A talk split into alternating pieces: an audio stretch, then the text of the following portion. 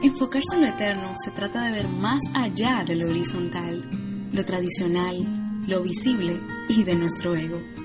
Es enterrar nuestros prejuicios y ajustar correctamente el lente de nuestro foco para no desviarnos del objetivo con lo que solo tiene un sentido pasajero.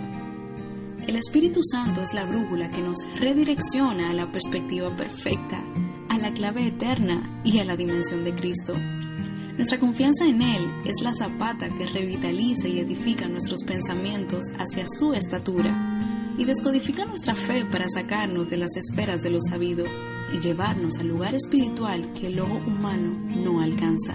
Para eso, debemos dejar atrás la ansiedad, lo habitual y lo fugaz, para poder alzar nuestra mirada al eterno y disfrutar de las riquezas del cielo.